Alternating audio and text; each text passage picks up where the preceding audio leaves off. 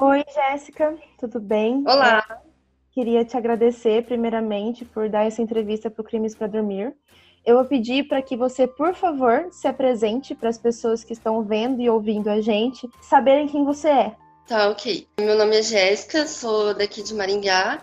Eu sou a filha da Sueli Lopes Franchin, morta em 2007. Jéssica, você entrou em contato comigo para a gente tentar te ajudar de alguma forma a resolver o assassinato da sua mãe. E eu quero que você me conte a história do assassinato da sua mãe. Como vocês. Até lá a gente vai chegar no ponto do assassino, tá? Então, Sim. como vocês descobriram que sua mãe tinha sido morta? Então, que foi no dia. Foi no dia 19, que daí eu tinha chegado do dentista. Tava passando, a gente passou o dia inteiro normal. Aí à noite, que era para minha mãe ter chegado em casa, a minha mãe não chegou. Aí nisso a gente recebeu um telefonema no, no celular da minha mãe, só que daí como que já era bem de noite, aí ninguém levantou para atender. Aí no outro dia que passou no Eduardo Santos.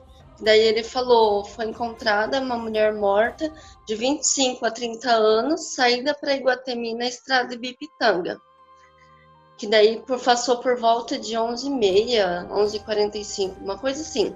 Aí a minha avó pegou e ligou para minha vizinha, falando assim, eu vou, vem aqui porque pode ser a Sueli. Aí a minha vizinha pegou, já chegou, daí logo em seguida o pai do meu irmão já chegou também em casa, falando o que tinha acontecido. Aí passou no Pinga Fogo, na época do Pinga Fogo ainda. E o Pinga Fogo ele era muito amigo da minha mãe.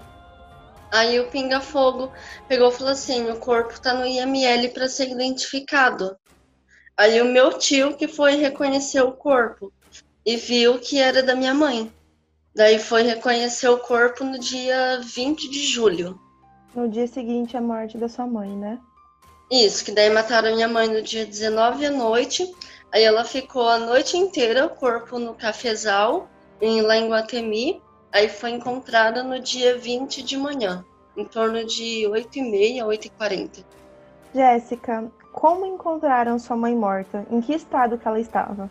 Então, ela estava de barriga para baixo, tinha quebrado o pescoço dela, ela estava com os pés e as mãos limpos, só que daí ela estava toda ensanguentada, sangue pelo ouvido, pelo nariz, pela boca, é, passaram o carro em cima, tá, tinha sido estrupada, até fizeram tudo com ela. E naquela época a gente não tinha nenhuma notícia sobre o, o então possível assassino da sua mãe, que é, você acredita ser o maníaco da torre, o Rones, foram começando as investigações com relação ao assassinato da sua mãe naquela época. Teve alguma, é, alguma pista sobre o assassinato da sua mãe em 2007? Em 2007 que ficou o dia inteiro o pai do meu irmão, ficou vários clientes da minha mãe, fizeram os exames com ele, só que nenhum foi comprovado. Daí uhum. depois da morte da minha mãe, que aí sim que começou a aparecer várias outras meninas mortas.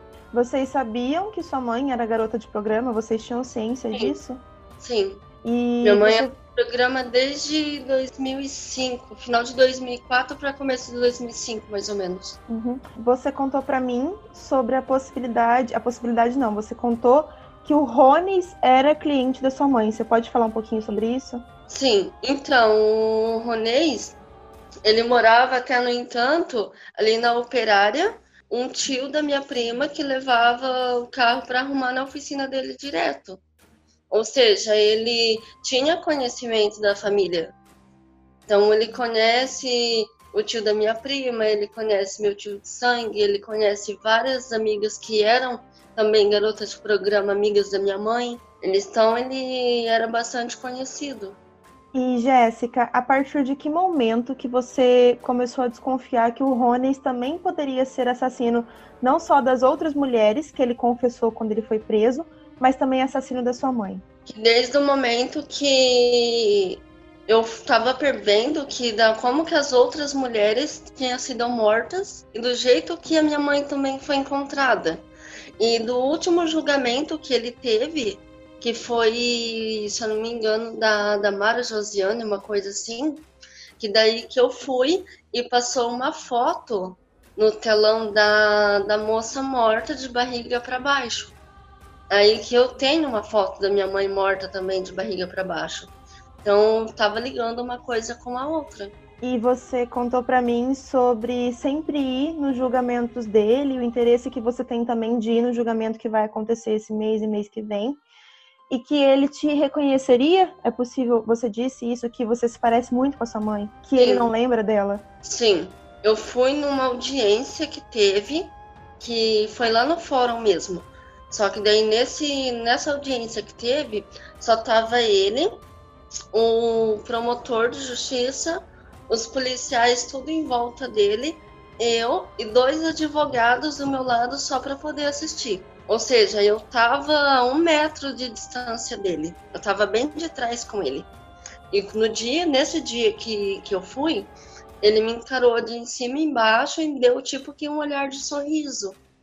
Ele tava com uma calça cinza, ele tava de tênis, com as algemas nos pés, nas mãos e uma camiseta branca no dia que eu vi ele.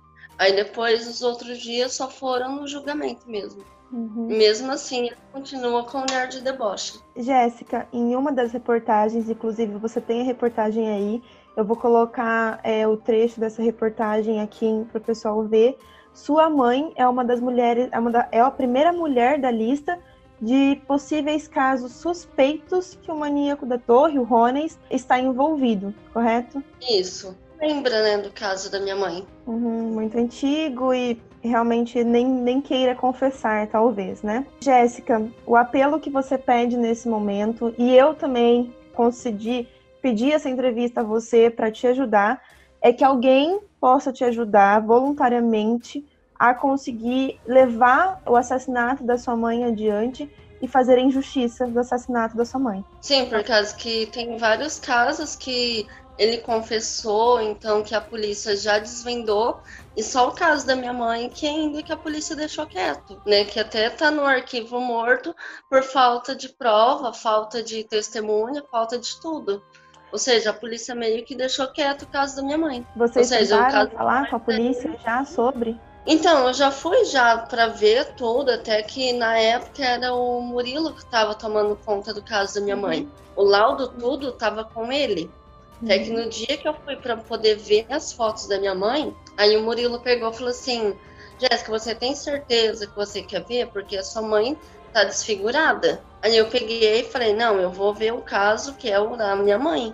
Aí o Murilo mesmo pegou e mostrou tudo as fotos dela. Tem 10 fotos dela morta. Só para as pessoas saberem, é, o Murilo é um dos escrivães da nona SDP aqui de Maringá que está, esteve no caso do maníaco da torre, tá? E a Jéssica teve contato com ele porque possivelmente é, na época ele estava tava à frente do caso também da mãe dela. Jéssica, só para a gente explicar para quem está vendo a gente, ouvindo, quantos anos você e seu irmão tinham na época que sua mãe morreu? Na época eu tinha 10, meu irmão tinha 3. Então, é, eu te agradeço, Jéssica, pela entrevista. Eu me comprometi com você a te ajudar a levar esse vídeo, essa entrevista para mais pessoas. E eu vou deixar na descrição um contato seu para que quem puder uhum. te ajudar a continuar investigando e solucionar o caso da sua mãe, chegando ou não no Rones, a gente infelizmente não pode confirmar que foi ele, apesar das provas que tem, é, apesar do jeito que sua mãe foi encontrada morta. Como te falei, me comprometo a divulgar o seu caso, a divulgar a sua história, sua entrevista, com o nome do possível é, assassino ter sido Rones, tá bom? Tá ok, Gabriela, eu que te agradeço pela oportunidade. Só explicando pro pessoal, a Jéssica não aparece, ela pediu para não aparecer e é um direito dela, mas a voz dela é essa, ela não pediu para mudar a voz e ela tá aqui pedindo ajuda. Muito obrigada, Jéssica, e até. Eu que agradeço.